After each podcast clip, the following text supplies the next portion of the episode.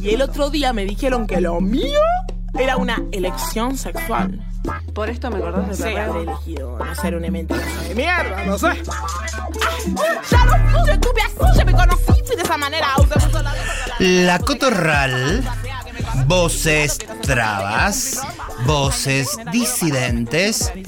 Esto no es para cualquiera.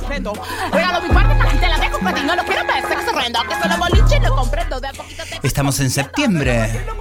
Creo que es 25. Sí, así es. Pero nosotras igual estamos dos siglos adelantadas. Capaz que, humildemente hablando, el mundo está atrasado. Quizás sea eso.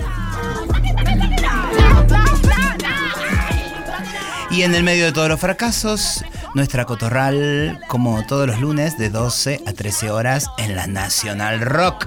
¿Dónde iba a ser si no? No hay nada más rock que ser traba. No ni tu chiste cuando lo.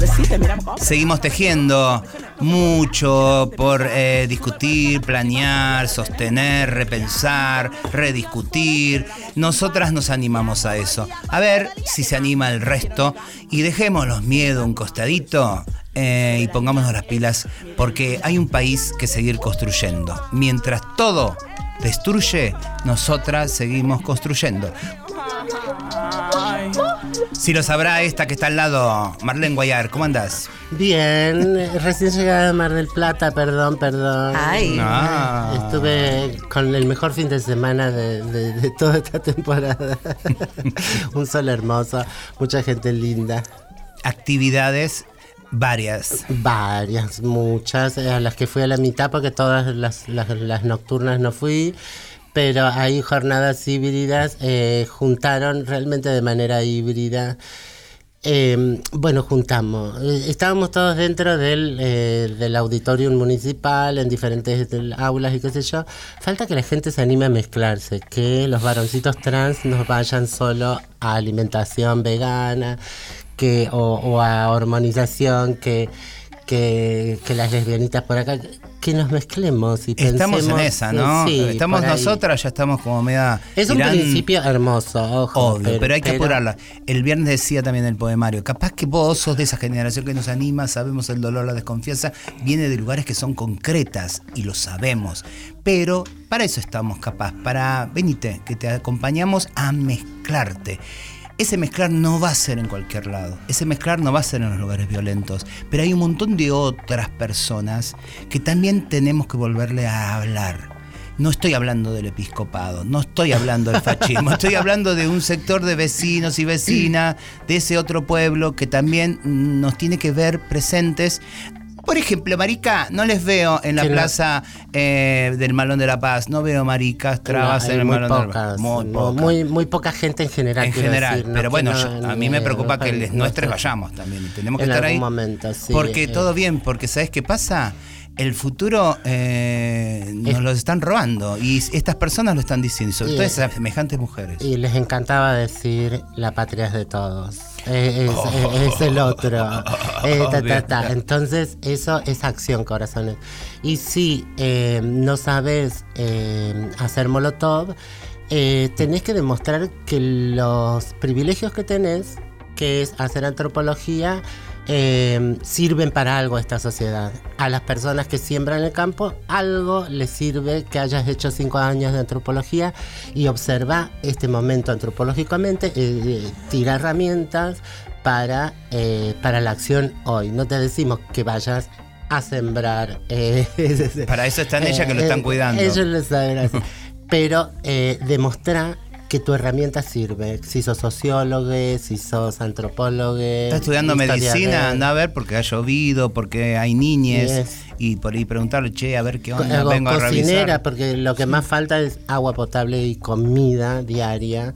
Eh, sabemos que la policía no deja eh, que puedan acampar eh, de, de una buena manera. No se puede levantar carpas, entonces están tapados en colona.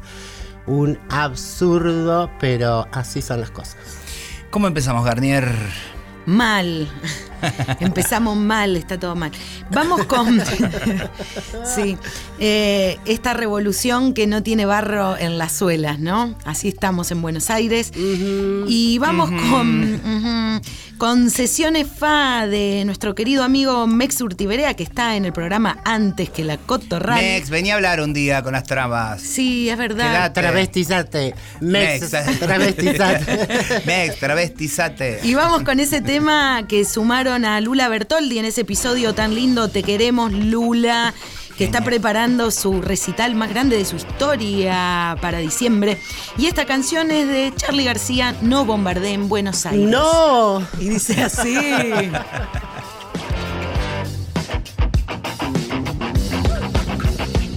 No bombardeen Buenos Aires, no nos podemos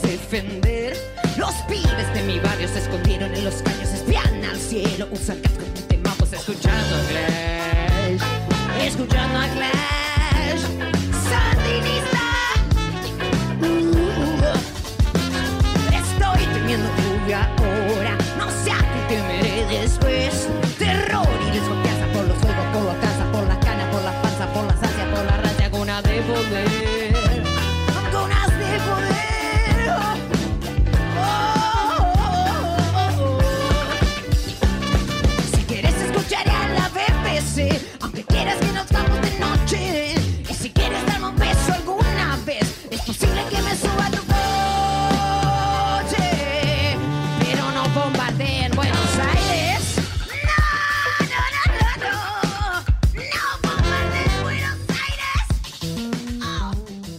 Escuchando La Cotorral.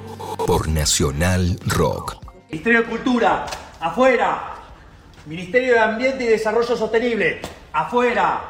Ministerio de las Mujeres y Género y Diversidad, afuera. Ministerio de Obras Públicas, afuera. ¡Fascismos! ¡Afuera! Vamos a seguir por acá.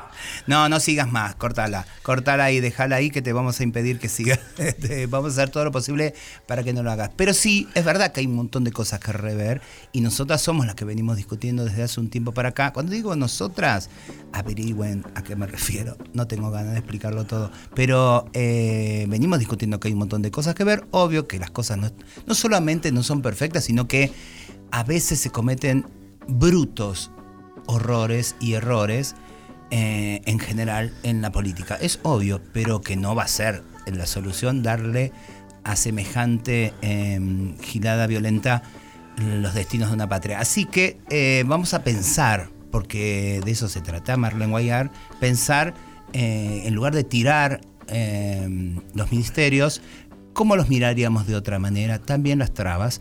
Y las trabas, que tenemos mucho camino por andar, porque ni tengo que explicar la situación en general travesti trans, de qué se trata. Entonces digo, pensar que vamos a tener ministras preparadas en las profesiones y los oficios para ocupar es casi como una utopía. Hay que construir eso y quizás nos lleve décadas, décadas, décadas, décadas, si es que en realidad tienen ganas de incluirnos en los aprendizajes, en los conocimientos, etc. Pero sí nosotras, algunas, podemos eh, pensar y a que nos ayuden a pensar, elegir con quiénes pensar, cómo sería posible, por ejemplo, esa nueva agenda de ministerios. Eh, y pensamos hoy, eh, pensamos, mucho pensar estoy diciendo hoy, porque de eso se trata, eh, pensamos en arrancar con el Ministerio de eh, Salud. Así es. Así es, y tenemos un llamado con una amiga muy querida. Ella es médica especialista en medicina general, diplomada en salud pública, fitoterapeuta, médica tradicional china, especializada en salud sexual y diversidad. También es activista lesbiana. Anita Fagioli. ¿estás ¿Está ahí, Anita? Sí, estoy acá. Hola. Buenas tardes, Anita. Estás en la cotorral. ¿Cómo les va? Muchas gracias. No, gracias a vos por, por haber sumarte en este ratito. Ojalá pudiéramos hacerlo y capaz que eh, debería empezar a hacerse de tomarnos mucho tiempo en cada una de estas propuestas, pero tenemos unos minutos porque tenemos otras invitadas para pensar una posible agenda de salud con Hermoso. respecto a ese nuevo país que necesitamos. Y bueno, nada mejor que vos, que te conocemos aparte, eh, que te sabemos, que te queremos. Y esa es la primera instancia. O sea, llamemos a pensar también en la gente que tiene una práctica del afecto, ¿no? Primer punto. Sí.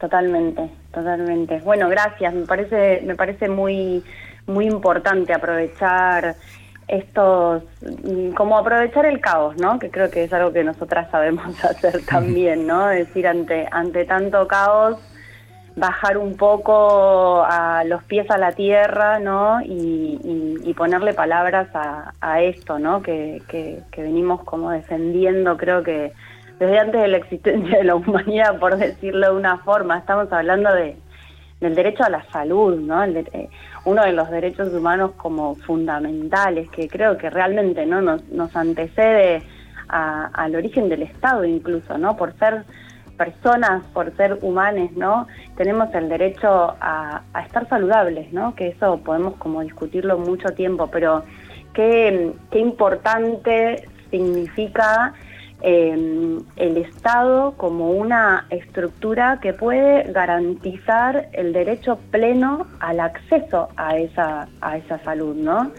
Y mm, si uno se pregunta para qué, para qué sirve el Ministerio de Salud, bueno, básicamente el Ministerio de Salud sirve para poder materializar y formular todas esas políticas que hacen a esta idea tan amplia que es la salud. Imagínense, ustedes lo, lo venían diciendo recién y bueno, Susi y Marlene siempre lo dicen, eh, si las condiciones de, de- de salud que tenemos hoy, la, la población trans, travesti, lesbiana, marica, es esta, nos podemos llegar a imaginar lo que sería sin un Estado que garantice el pleno, eh, digamos, como control de esas políticas públicas, ¿no? Y por qué no animarnos a soñar siempre más, aprovechando estas situaciones de caos y yo me animaba como a traer algunas ideas, ¿no? De, qué tenemos nosotras para poder decir al, respe- al respecto, ¿no? Y mm, para poder garantizar el acceso a una salud integral, universal y de manera igualitaria, necesitamos que el Estado se tome en serio lo que significa la creación de un sistema único de salud. ¿Qué significa un sistema único de salud? Significa que el Estado se haga cargo de ese derecho a una salud, entendiéndola necesariamente como un bien público y no como un bien privado. Cuando mm, el Estado permite la existencia o la coexistencia de todos los subsistemas de salud que existen hoy en nuestro país, privados, obras sociales y públicos, siempre termina el sector público siendo el más desfinanciado, ¿no? Y entonces permitirnos eh, crear políticas públicas sociales que hagan que el sistema de salud sea una inmensa red integral de servicios de salud de estricta gestión pública, creo que es un debate que en varios países de América Latina viene sucediendo ya hace muchos años y que Argentina eh, está en condiciones de avanzar, ¿no es cierto? Porque mm, sabemos que para el capitalismo la salud es un negocio y sabemos que en esos negociados los laboratorios y las corporaciones tienen mucho más para ganar que la población. Anita, y Sí, ento- Marlene. entonces, pero si la salud es un negocio, la enfermedad es doble negocio. Totalmente, Claro. porque totalmente, porque ese es, ese es el motivo por, por el cual eh, son los laboratorios los que los que rigen básicamente muchas de las de las políticas que se piensan en, en salud y por eso lamentablemente a pesar de todos los esfuerzos que se hacen este año por ejemplo en la gestión en la provincia de Buenos Aires se aumentó un 44% el presupuesto en salud a diferencia de lo que había en el 2020 no veníamos también como de una época de mucha desinversión en salud las políticas neoliberales lo primero que hacen es eh, tocar eh, el bolsillo de quienes menos tenemos para acceder. Y mm, estamos, vivimos en un país que tiene muchísimas universidades eh, públicas que están ya en condiciones de producir de manera total eh, medicamentos de forma pública, ¿no? Y garantizar un acceso universal al derecho al medicamento, ¿no? Si es que si es que eso es lo que una persona necesita. Y hoy eh, los laboratorios siguen teniendo de rehén a la, a la política pública y no es al revés, ¿no es cierto? Entonces creo que, que, podemos pensar seriamente en una producción pública masiva de medicamentos esenciales que son los que nos garantizan ese derecho también a la salud, ¿no? Cuando digo medicamentos también me refiero a prótesis, cirugías, etcétera. Yo puedo eso. diseñar prótesis, muchas mejores de las que, que existen porque las, eh, las he hecho eh, prótesis externas, digamos, con como espuma. Y yo digo, ¿por qué, no, ¿por qué no lo hacen así? Bueno, nada, pero quería preguntarte, quería em, preguntarte también eh, eh, en relación ahí con, en, en conexión con la educación y la posibilidad de trabajar prevención, ¿no? De comer y vivir para no enfermarnos, ¿no? Después, llegada la enfermedad, ok, eh, es, eh, se, se enfrenta esto, pero una, mm, eh, un sistema público que, eh, que también nos enseñe a prevenir, que nos digas, estamos comiendo muchas harinas o no sé qué. No, totalmente. De hecho, al principio cuando hacíamos esto de pensar, bueno, cuáles serían las propuestas, en esto de pensar un sistema único de salud, también pensando, por ejemplo, el reconocimiento del estado de medicinas integrativas que abordan la salud de una perspectiva integral. La medicina alopática, occidental, Mm. hegemónica, no sirve, fraca- fracasó como la heterosexualidad. Es muy es muy obvio que ese sistema fracasó, por eso muchas personas eh, hacemos otras medicinas, las medicinas integrativas hoy no son reconocidas por nuestro Estado y para poder acceder a ellas hay que pagar directamente de, de- de bolsillo. Ni hablar, yo pensaba cuando, cuando hablaba con, con Emma, ni hablar que el abordaje de la salud mental debería Sí. ser un eje transversal en todo el sistema de salud y no lo es, ¿no? De hecho, uno de los grandes déficits que tiene el sistema de salud es el acceso a una salud mental de calidad y estamos hablando de dos pilares fundamentales, la alimentación y nuestras emociones, digamos, y son dos grandes falencias que tiene este modelo, esta, esta medicina, y que, mm, y que fracasó, digamos, y que hay que pensar políticas públicas que permitan el acceso a, a unas medicinas más integrativas que nos permiten pensar, poner la vida en el centro y pensarla de manera integral. El sistema, así como está fragmentado, es un sistema de la enfermedad, no Claro. es un sistema de salud. Eh, es un sistema que crea sus propias enfermedades para producir los medicamentos que lo único que hacen es muchas veces perpetuarlas y muchas otras extender un poco la vida, pero con muy malas condiciones y muy mala calidad de esa de ese vivir. Y creo que nosotras lo sabemos por experiencias propias, ¿no? Eh, ser travesti hoy todavía en el 2023 y acceder a una salud integral, entendiéndola de esta forma, todas estas patas de las que hablamos, es casi una utopía, todavía sí. aún hoy. Y, y contrariamente a lo que... eh, y, cuando decís esto, la, la medicina occidental fracasó, eh, no lo decimos, o sea, eh, discursivamente. En Estados Unidos tengo compañeras trabajando eh, que, están convocando las diferentes universidades de medicina a personas latinas que no estudian medicina, que estudian literatura, que estudian eh, filosofía y otras ciencias, antropología, para que eh, les hablen de ese plus latino que tiene que ver con el contacto, con el abrazo, con la palabra, paciente, eh, prestadores de, de- de salud, ¿no? Porque ellos no lo tienen, son, están absolutamente auto- automatizados. Y, eh, y entonces eh, están intentando eh, ver, eh, ya se han dado cuenta que nosotros tenemos para enseñarles y nosotros no nos podemos dar cuenta de ese bagaje, de, de eso que ya tenemos. Sí, sí, totalmente. Bueno, de hecho, las, las, las nuevas universidades nacionales, que bueno, igual también hay que decir que somos un país federal, pero que están concentradas en el conurbano, ¿no? En la provincia Sí. de Buenos Aires, que tienen las nuevas currículas de medicina, son currículas mucho más prometedoras, ¿no? Que tal vez las universidades, no sé, la UBA, donde estudié yo, que la verdad que no se la recomiendo a nadie, eh, en donde, claro, o sea, la mirada sobre, so- la mirada subjetiva sobre qué es, qué es el ser, qué es un ser humano, tiene que, tiene que ser fundamental a la hora de formar profesionales de la salud. Hoy, por ejemplo, tenemos una gran falencia en el sistema de salud, que es que como no entendemos el buen vivir de una forma integral, tampoco se puede acompañar la muerte de esa forma. Claro. Y entonces la muerte se acompaña de maneras medicalizadas, enfocadas solamente en tratamientos de dolor que son obsoletos.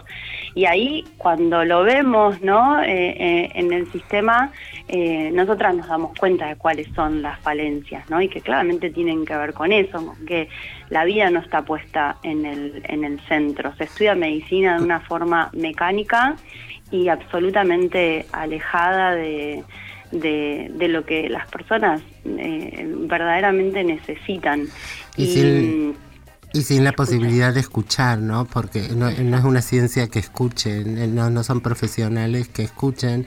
Y la comunidad travesti y trans le ha pasado quizás a, otra, a otros grandes sectores comunitarios la incomodidad como les gordes, les discapacitades, esto de la autopercepción y acá la, la que sé de mí soy yo. Te lo voy a comentar a vos para ver cómo técnicamente me, me podés ayudar, porque ahora están todos planteando eh, la violencia de la patologización, ¿no? Eh, hay, ya hay personas diciendo que directamente nutricionistas te, te, eh, o, o médicos clínicos te mandan patologizado como eh, patología veganismo. O sea, en lugar de decir, bueno, está desnutrido o algo, algo así, te- eh, ya el ser vegane es una enfermedad para ellos y demás.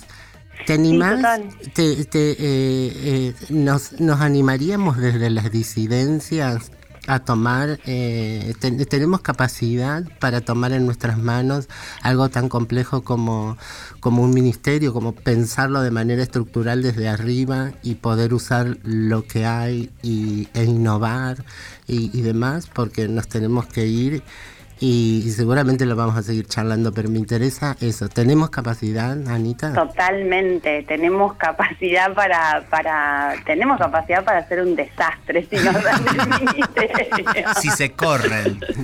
Si- si no es se si, nos de- si puedo- se corren, Ya lo probaron no- todo y lo hicieron mal. Si se corren, Ya está, claro, que nos dejen la plata, o sea, que, que nos dejen la plata porque la vamos a necesitar, porque tampoco es que Obviamente. tampoco somos boludas, o sea, porque después quieren que nosotras todas nuestras ideas que tenemos que son buenísimas y que aparte nosotras lo sabemos porque los probamos en nuestros propios cuerpos, eso nos diferencia radicalmente del lugar en donde se posicionan los médicos. Nosotras las medicinas que nos salvan la vida las probamos en nuestros cuerpos y muestran radical transformación de, de los procesos de desequilibrio que, que enfrentamos. Pero claro, después cuando, cuando estamos nosotras nos sacan todos los recursos y así es háganlo con tres pesos. También son creativas y lo pueden. Bueno, Claro, vamos, claro. vamos, vamos hacia eso, Anita. Gracias por, por, por este ratito. Prometemos Gracias, porque necesitamos seguir pensando un país. Esta es la invitación. Así que gracias por esta voz. Y- Eh, ahí está Anita Fagioli. ¿Fagioli dije bien el apellido? Yeah. Sí. Ah, eh, búsquenla en las redes, síganla. Muy interesantes Las sus propuestas. mucho. Nosotras Te también. amamos, te agradecemos Gracias. mucho estar siempre ahí a Y disposición. te regalamos, un, te, te regalamos un tema musical que te lo dice la Garnier. Dale, y y, las voy, las voy a seguir escuchando. sí, Amora, y también les invitamos a seguir a casa, arroba Casa Nativa, que es el nuevo espacio eh, Ay, gracias. sí, de sanación de Anita y compañía. El tema es de Paz Música, Paz Cumelén, junto a Ay, Lola Baján. Hicieron un tema hermoso, escúchenlo con el corazón bien abierto, se llama La Siembra, para todas las planteras, yuyeras y huerteras. Gracias, Pauli. Mua, Te queremos. Las quiero mucho. Besitos. Chao, chao.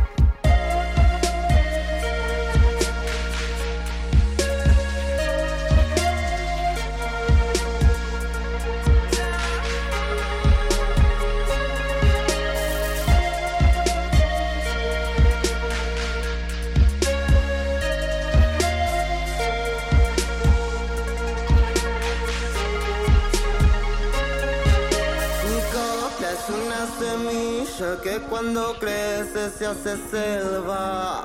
Mi copla va con el viento, vuela más lejos con ráfagas.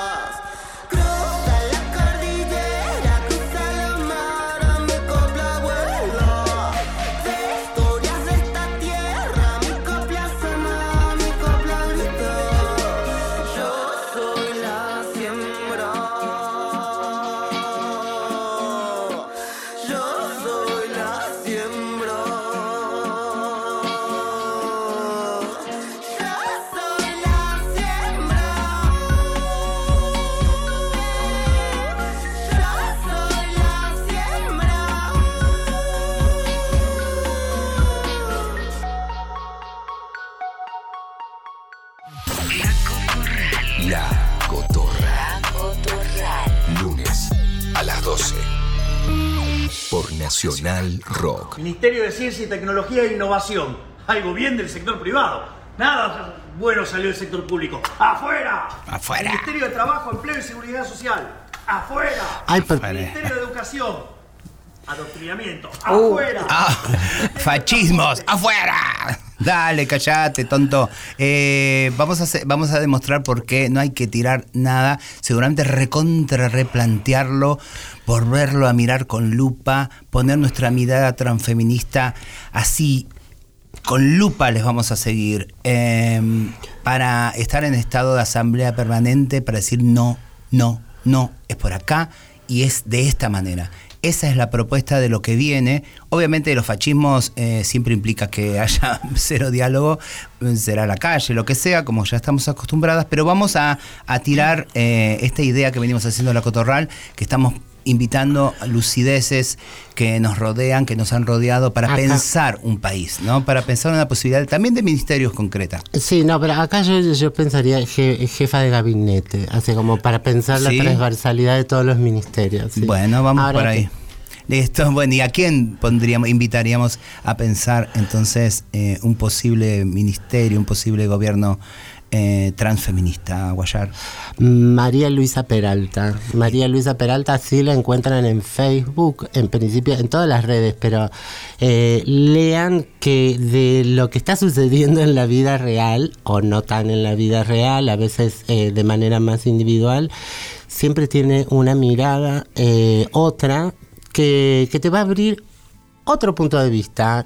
¿No? Y muy interesante eh, y siempre fundado en, en un pensamiento más ajustado a la realidad, al, al pensamiento científico.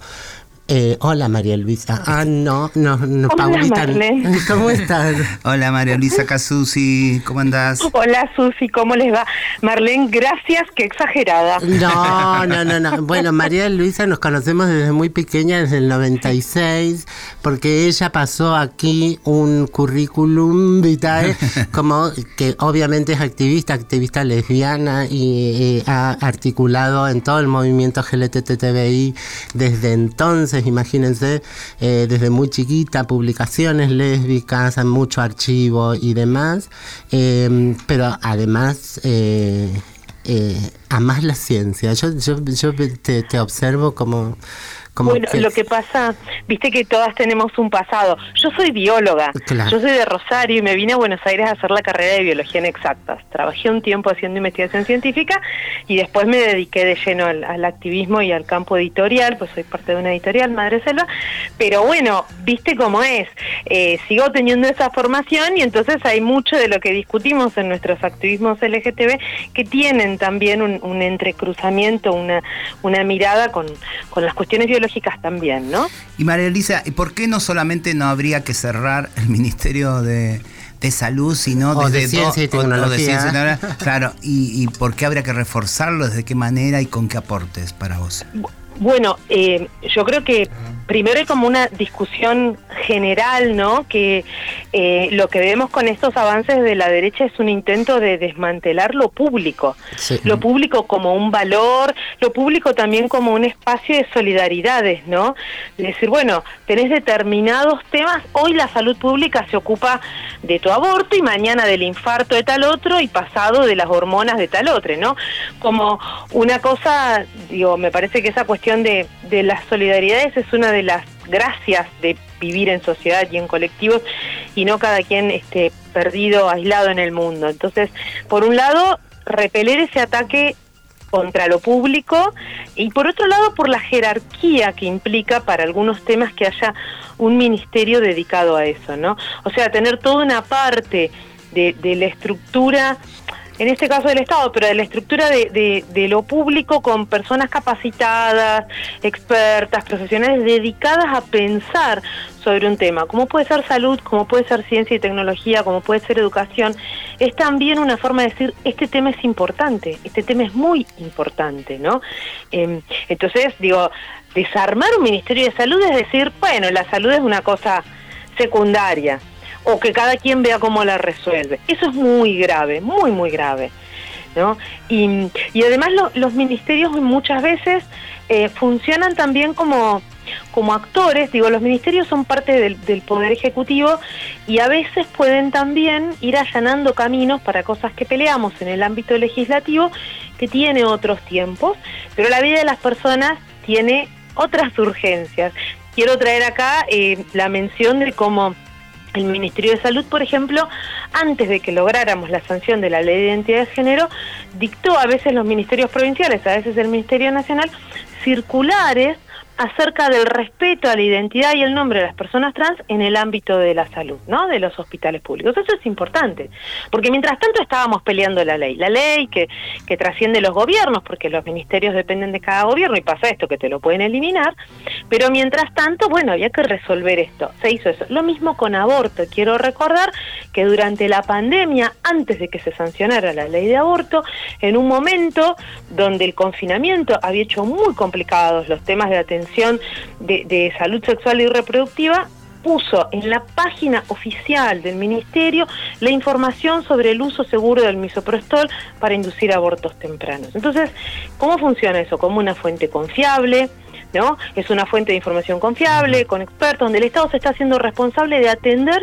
esa situación de salud, por no hablar de la pandemia en sí misma. En sí misma. O sea, ¿cómo hubiéramos atravesado la pandemia sin un Ministerio de Salud? Esa es la gran pregunta, ¿no? Eh, tomando la bandina. Claro, o sea, son, son, esas cosas, ¿verdad? El Ministerio tiene una enorme cantidad de líneas telefónicas donde las personas pueden llamar a pedir información, a pedir que les digan dónde pueden atenderse, eh, coordina los hospitales, digo, tiene que ver con eso, con, con que el Estado se haga responsable de, de la salud de las personas que habitan el territorio, ciudadanos y no ciudadanos, em, con que coordine eso y con que sea también un agente promotor de derechos como esto que decía en torno a aborto o identidad de género, ¿no? Y escúchame, María eh, Luisa, eh, Pensando así como estructuralmente, por, por, eso te tiraba así como eh, una jefa de gabinete, em, en problemas que, que, que, están más entrelazados, ¿no? Como la salud pública, la educación y por, eso, por ejemplo ciencia y tecnología y economía. Necesitamos el litio y, todo lo que puede o, puede provenir del petróleo en, eh, a través de la, extracción eh, de, minerales y, demás. Y habría una posibilidad de que se sentasen los ministerios y pensáramos una posibilidad tal vez más larga, más engorrosa, más costosa, pero más sana de, eh, de, tomar esas riquezas y poder venderlas, trabajarlas, darle...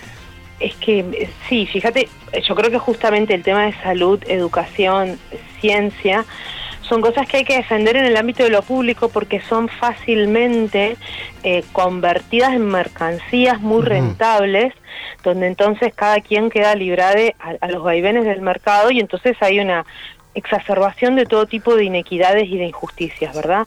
Entonces, no mercantilizar estas cosas que son parte también de los bienes comunes y de los derechos humanos más fundamentales. La salud, la educación, el medio ambiente saludable es parte de los derechos humanos, son los derechos económicos, sociales, culturales y ambientales. Entonces, sí, claro que los ministerios tienen que sentarse, pero tienen que sentarse también con la sociedad civil, con las organizaciones de base, con la gente que está habitando cada lugar, ¿no? Y tener también justamente una, una mirada que permita ligar lo territorial, ¿no? La comunidad que está ahí eh, diciendo esta esta empresa nos está contaminando el agua de la cual vive este pueblo, esa cosa bien local, con lo internacional, lo macro. Digo, la forma en que se está trabajando el litio tiene un altísimo impacto para las comunidades que habitan esos territorios. Pero ese litio, además, está alimentando la llamada transición a energías verdes de los países ricos europeos. Son nuevas formas de colonialismo. El extractivismo es una forma de neocolonialismo. Entonces, eh, si se va a hablar de soberanía, hay que hablar de eso y hay que hacerlo siempre con las organizaciones de base, con las organizaciones territoriales, con las organizaciones profesionales también, ¿no? Digo, hay muchos científicos involucrados en, en señalar cómo hay cosas que se están haciendo con un enorme daño ambiental y con un enorme daño para la vida de las poblaciones humanas y no humanas. Eh, entonces, hoy pueden. imagínate todo eso en manos del mercado. Claro, no, imposible. Hoy eh, están apareciendo las noticias sobre, sobre París eh, que está va a intentar eh, sacar el 70% creo del asfalto de, de sus calles para ir en contra del calentamiento global. Es decir, para ellos estar más cercano a ciertas metas no quiere decir que impacte tanto en todo el globo, pero eso lo van a hacer eh, en, base a, nuevos autos, seguramente que están pensando que ya el asfalto para los, nuevos coches que no, no, no tiene mucho sentido. Eh, o pondrán algo blanco que refleje más calor y absorba menos.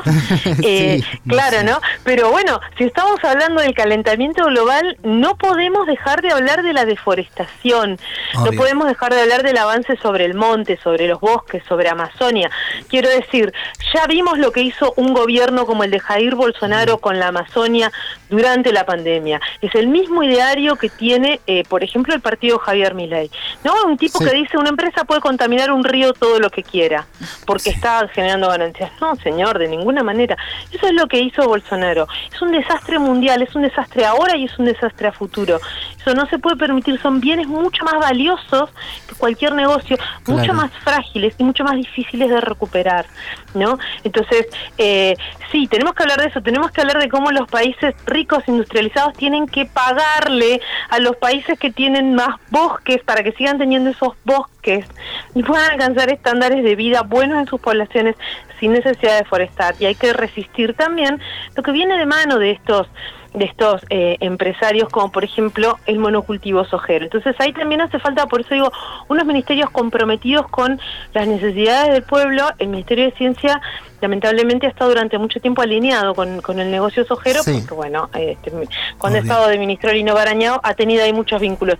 Cuando por otro lado tenés una enorme cantidad de científicos como Andrés Carrasco, gran investigador del CONICET, denunciando, denunciando los efectos sobre la salud de las personas que, que tiene la aplicación de glifosato y que tiene además el desmonte. ¿no? Tenés la gente de la Facultad de, Medicina de Rosario investigando, tenés un montón de gente de CONICET, de muchas universidades, la red de médicos de pueblos fumigados, tenés mucho conocimiento científico que apunte en otra dirección. Entonces, unos ministerios revitalizados y cumpliendo una función de, de estar al servicio de las necesidades populares escuchando a la gente que sabe, en los distintos niveles, ¿no?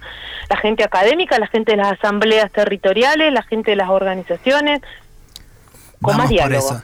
Vamos por eso, a ese, por eso hablamos al comienzo y venimos insistiendo acá en la Cotorral que lo que se viene nos necesita en estado de asamblea permanente, todo lo que se venga, cualquiera de las opciones que se venga, por supuesto. Eh, para, para hacer correr esas otras voces lúcides, también hay que, hay que desmantelar esos preconceptos. Les venía escuchando y todo el programa hoy estamos hablando con personas que tienen que ver directo o indirectamente con la salud. Digo, vengo de una operación de una hernia, yo me agarré un mm. colapso diabético, eh, caí en un estudio de grabación y me salvó la, el hospital público, porque yo no tengo grabación. Así quiero decir, también desmantelar esa idea de que todo está podrido, que nada sirve y nada funciona. Digo, eh, las enfermeras, los enfermeros, o sea, eh, están en un trabajo, inclusive amoroso. Digo, mi cuerpo travesti estuvo en contacto con eso y puedo hablar de contención.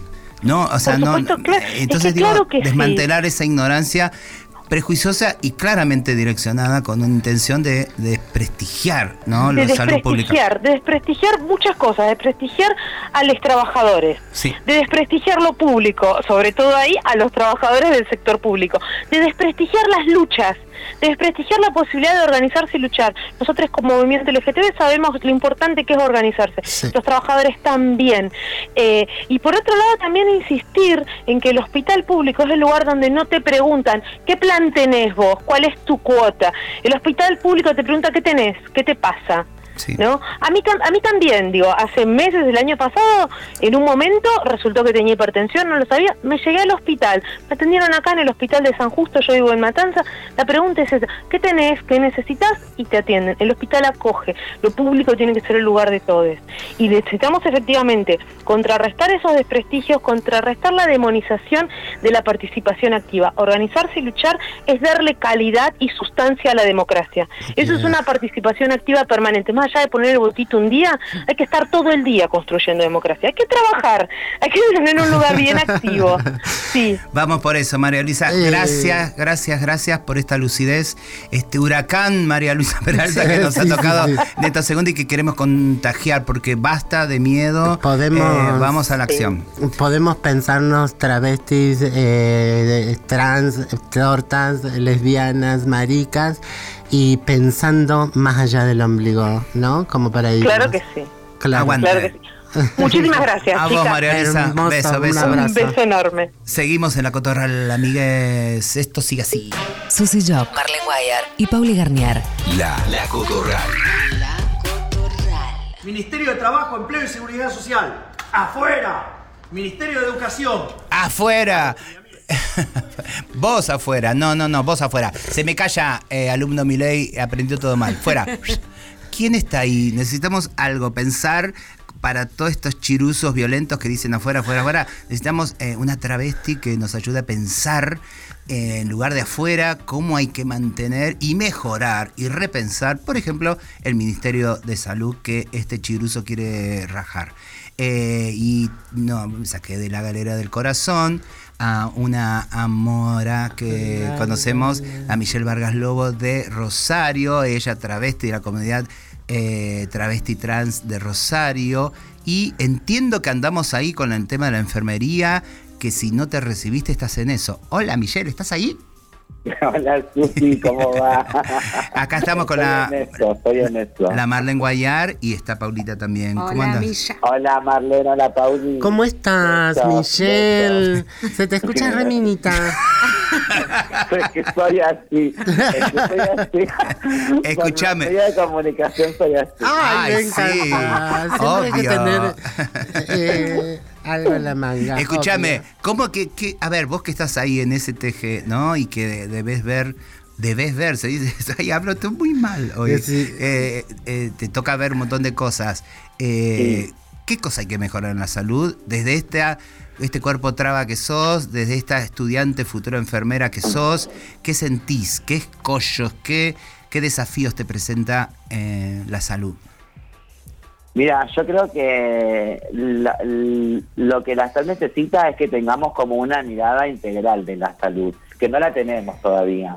Cuando digo una mirada integral es esto de que la salud no es la ausencia de la enfermedad, sino que también que tiene que ver con otras cuestiones que también atraviesan a la vida de una persona y que también es salud. El trabajo, la precarización, el no tener una vivienda, el no llegar a fin de mes para poder este eh, pagar el alquiler, el no poder comer lo que una persona quiere. Bueno, todas esas cuestiones son problemas de salud y me parece que esta mirada todavía no la tenemos. Entonces, bueno, me parece que hay ahí un, un gran desfasaje y bueno, esto me parece que está impactando mucho en la, en la, en la sociedad, ¿no es cierto? Se ve. Con lo cual, en lugar de achicar, deberíamos seguir agrandando presupuestos, recursos, porque hay un montón de, falencias de todo lo que estás diciendo y que compartimos acá, eh, que todavía se nos debe. Sí, totalmente. Yo creo que en vez de pensar en, en sacar un ministerio de salud, deberíamos potenciar ese ministerio para poder desplegar grandes políticas públicas eh, que lleguen este, a todas las personas en sus distintas necesidades, ¿no es cierto? Porque no toda la población estamos en, las mismas condiciones de necesidades, urgencia, bueno, pues necesitamos que haya como una batería de políticas públicas en cuanto a la salud, ¿no es cierto? Y en lo que respecta particularmente a la población travesti, necesitamos que se se ejecute, simplemente se cumpla eh, la ley de, sa- de salud integral que habla la, la ley de identidad de género, porque bueno, es una ley que salva vidas, porque todavía se siguen muriendo las compañeras a causa de la silicona y todo el mercado negro que se genera por la falta de, de la implementación de la, de la salud integral de la ley. Es increíble cómo en los medios de comunicación está todo este debate a partir de, de la desgraciada, obvio, muerte de Silvina Luna. Y, y cuánto hace que venimos gritando nosotras? Sí. ¿no? Y, y eso creo que nos demuestra de una forma como muy agresiva. Yo creo que es un cachetazo decir, wow, che, no nos están escuchando. No somos esa- Claro, esa- ¿no? claro, pero eh, y más allá de, de, de esto, que es como, como, como en la superficie, digamos, eh, el, el primer análisis, el segun- un segundo análisis es eh, cuando se nos critica la ley de identidad de género y querer tener ciertas eh, cosas que te dicen son un lujo, la cirugía de nariz, las tetas o la mastectomía y tal. Y imagínate una persona hermosa como era Silvina Luna, sin embargo, eh, alienada al punto tal de aún así buscar un poco más de belleza, ¿no? Porque el medio se lo exige. Imagínate una traba que, eh, que putea que lo único que tiene es su belleza, porque si no te insultan el triple o te asesinan. Eh, no, pensemos eh, eh, cómo estamos condicionados los seres humanos por eh, ciertos discursos que, que ponen estos paradigmas de belleza eh, a los que ajustarse o no. Yo creo que con esto que vos decís, Marlene, hay algo que la derecha, los liberales particularmente han Mm. hecho y es usar este discurso en contra de nosotras, instalando socialmente que la sociedad nos paga una cirugía de nariz, nos paga Sí. un par de lolas, cuando hay necesidades que son más importantes, y la verdad que todo lo que tiene que ver con salud es más importante, tanto los medicamentos para una persona con diabetes, los tratamientos oncológicos, pero también la salud integral para las personas travestis trans es importante y no es menos que otra necesidad de salud, entonces, bueno, me parece que la derecha por ahí ha colado un discurso que ha llegado, que ha se ha perpetuado porque mucha gente lo repite eso. Entonces, bueno, hay algo ahí que se coló, ¿no es cierto?, de, de todo eso, que nosotras tenemos una mirada de salud y para otros sectores son cirugías estéticas, básicamente. Amiguita, escúchame, y para dejar este mensaje como última pregunta, que es lo que estamos intentando en todos los últimos programas de la Cotorral, eh, para ¿cómo nos paramos frente Quizás a sean los últimos Quizás sean programas. los últimos. Esperemos que no, que esperemos que no, pero quizás sean los últimos programas de la Cotorral en la radio pública, porque todo lo público. Bueno, eh, pero en realidad lo que voy es cómo nos paramos frente al miedo que se está pregonando, cómo nos paramos frente al fascismo, nosotras que sabemos de los miedos y de enfrentarlos a los miedos. Tiranos una para despertar este mundo heterosexual, que es el público aparte que en general nos escucha amorosamente y que le tenemos que tirar un poco de, de garra, traba, para que se pongan las pilas a lo que viene. Acuerdo totalmente, Susi. Vos sabés que ayer hubieron elecciones acá en Sí, la provincia sí, de. Santa Fe y arrasó a la derecha, o sea, ganó hasta la bolita, ganó, ¿me entendés? Sí. Y mucha gente hoy, viste, mandándome mensajes, viste, como asustada, ¿cómo seguimos? ¿Qué vamos a hacer? Y yo lo que le digo, nosotras las travestis ah, estamos acostumbradas a reorganizarnos sobre lo que ya nos organizamos, a resistir y a pensar estrategia, porque es algo que nosotras hemos hecho a lo largo de la historia, es sobrevivir a un montón de, de situaciones que, que, que atravesaban inclusive mucho más que un gobierno quizás Ujú. liberal como fue. Entonces me parece que hay que tomar esto de nosotras. Yo siempre digo, escuché un poco más a las travestis, ¿no es cierto? Acá vos sabés que en Santa Fe eh, asumió una travesti, se llama Zaira, en Sí. Román, la concejalía, por primera vez en la provincia de Santa Fe, una travesti va a ocu- ocupar un cargo legislativo, ¿viste? Es una de las pocas conquistas que tuvimos dentro de- del Partido Justicialista a nivel provincial. Bueno, deberían quizás mirar un poco más eh, las estrategias que se dan la- la- la- el, el- colectivo de la diversidad, la disidencia, que ya tenemos como este una trayectoria en lo que es resistir, ¿no es cierto?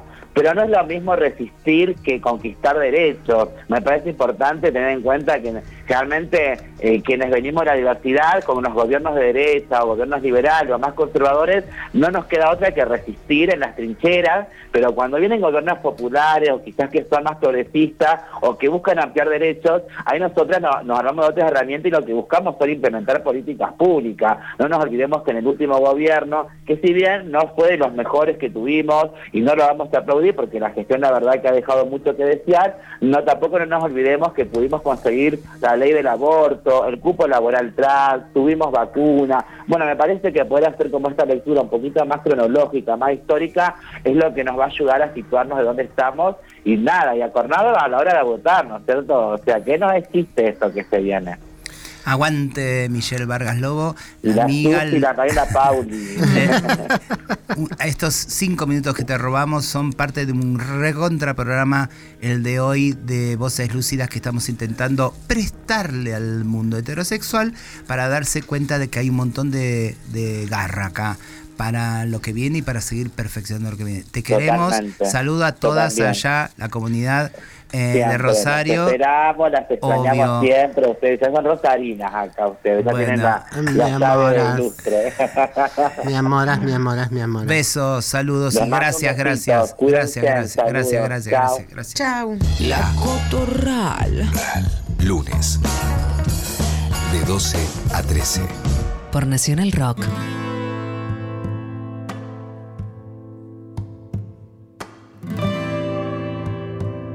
Cómo corrió este programa. Seguimos pensando con personas lúcidas que estamos invitando a la mesa de la Cotorral en ese supuesto país, en ese supuesto gobierno disidente, transfeminista y en los ministerios que quieran arrasar para perfeccionarlos, remirarlos, replantearlos también. Obviamente no estamos contentas como están las cosas.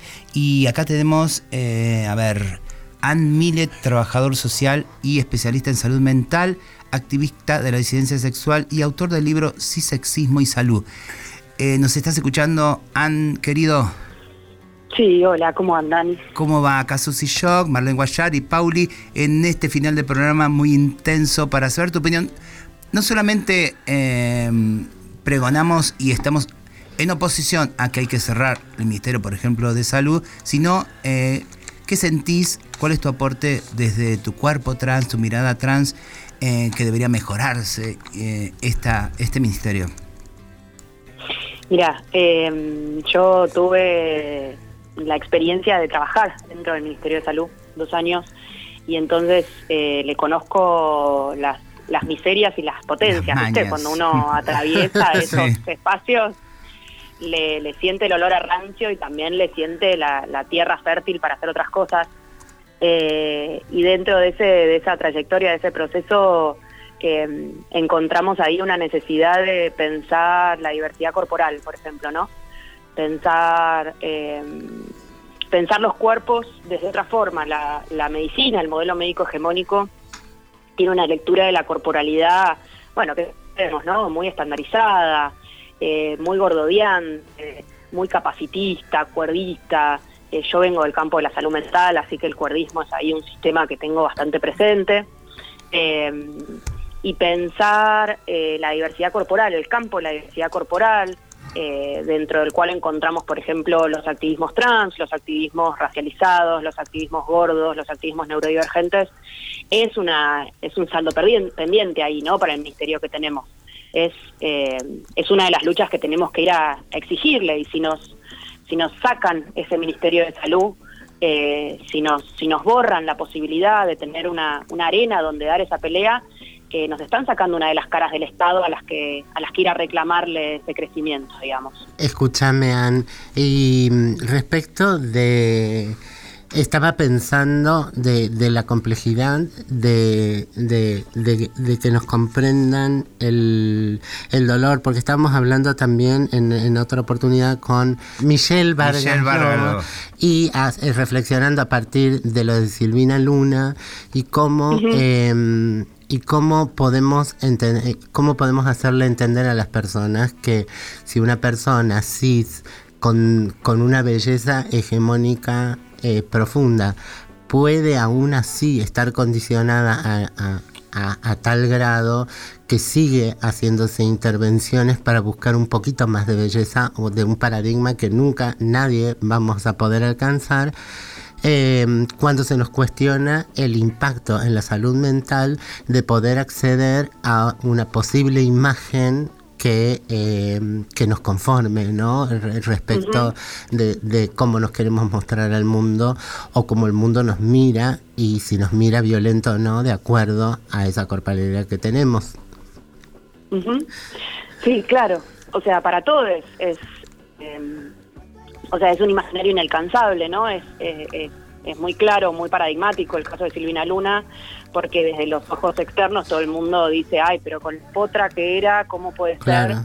Lo potra en esas, en esas lógicas hegemonizadas de cuáles son los cuerpos potros, ¿no? Sí, sí, sí. Eh, y entonces todos los cuerpos tenemos ahí atravesada nuestra salud mental por qué piensan, qué dirán de nuestra de nuestra corporalidad, uh, esto que me queda mal, esto que hoy me siento horrible. Eh, y ahí podemos pensar un montón de variables que hacen que a algunas personas les impacte más que a otras y que algunas personas estemos más lejos o más cerca de esos paradigmas de belleza. Entonces, por ejemplo, el racismo es algo que atraviesa completamente los estándares de belleza. La, el, el gordo odio o el pesocentrismo es otro de las variables. Y ahí el cisexismo es claro, ¿no? Porque el cisexismo nos viene a decir un cuerpo con pene no puede ser un cuerpo de una feminidad deseada, un cuerpo con vulva no puede ser un cuerpo de una masculinidad deseada. Eh, y la ley de identidad de género y el- eh, la reglamentación del artículo 11 garantiza eh, para aquellos cuerpos que tienen el deseo de intervenirse eh, la posibilidad de hacerlo, ¿no? Y es el Ministerio de Salud el que tiene que velar por, por la reglamentación y la, la aplicación de ese artículo, digamos. Eh, y una vez más, ahí nos recortan el presupuesto, nos recortan el ministerio, nos recortan la posibilidad de garantía de derechos, perdemos eh, ese ese changüí que nos deja el Estado muy pequeñito, ¿no? Aún, que no, no tenemos que dejar de, recordar esto, de poder acercarnos a un cuerpo un poquito más cercano al que al que estamos deseando. Y eso tiene un impacto muy claro en, en nuestra salud mental. Hay una, hay una investigación que a mí me, me interesa mucho, que yo la, la- me la acerqué por, por Francisco Fernández, que es un investigador de CONICET, trans, un geógrafo que piensa el capacitismo y el cisexismo en los espacios activistas y en el espacio público. Y él siempre trae una investigación hecha en, en Oceanía, en donde se acompaña a lo largo de las trayectorias de vida a personas que han usado hormonas, ¿no? Personas trans que se han hormonizado. Y que se han hormonizado desde temprana edad.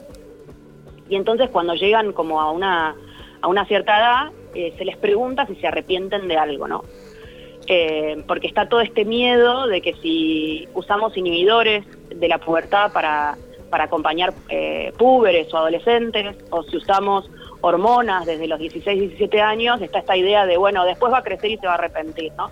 Esta investigación que acompaña a todas estas personas demuestra que no solo la mayoría de ellas no se arrepiente, sino que las pocas personas que dicen que se arrepintieron de algo fue de no haber empezado antes.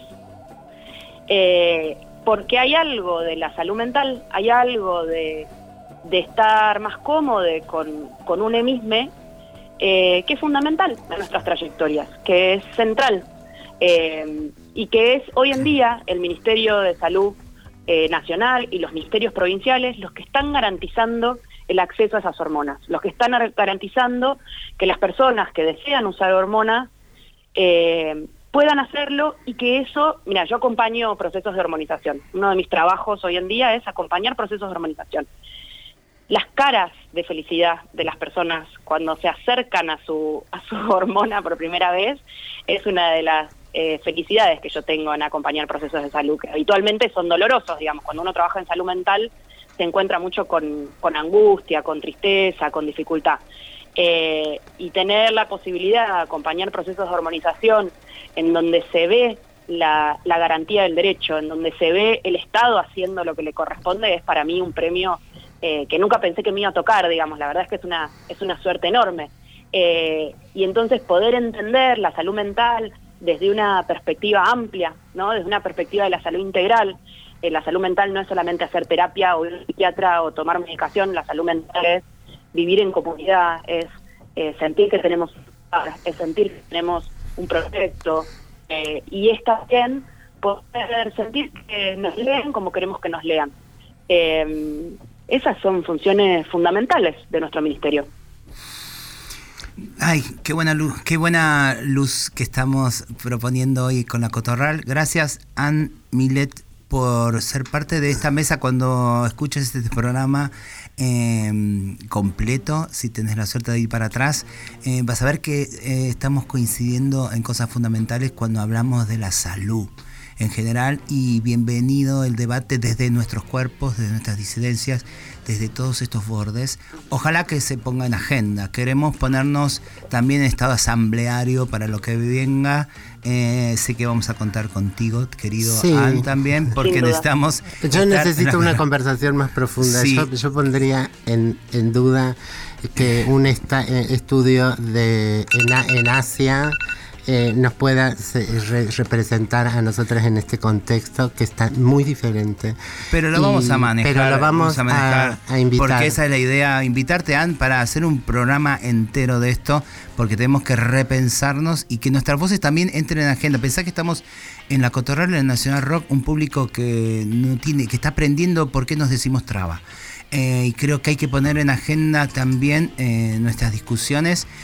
Porque también, a mi entender, mi humilde entender, eh, suponemos que le hemos llegado a todo el mundo y creo que eh, eh, no le hemos llegado a todo el mundo. Y entonces vamos para insistir que voces como las tuyas y las que han pasado en el programa eh, se repitan, se repitan, se repitan, se escuchen, se escuchen, se escuchen. Gracias, Ann, del corazón, por tu aporte. Y vamos con todo, ¿eh? porque hay que ir con todo. Gracias. Abrazo enorme. Gracias. Cuando, quieran nos, volvemos a juntar. Te llaman, te llaman porque ya ahí te, subrayamos un par de cosas. Queremos seguir pensando juntas. Esto fue La Cotorral, bueno. amigue. Se nos fue rapidísimo. Me hacen seña de todos lados. Abrazo gigante. Nos vemos el lunes que viene.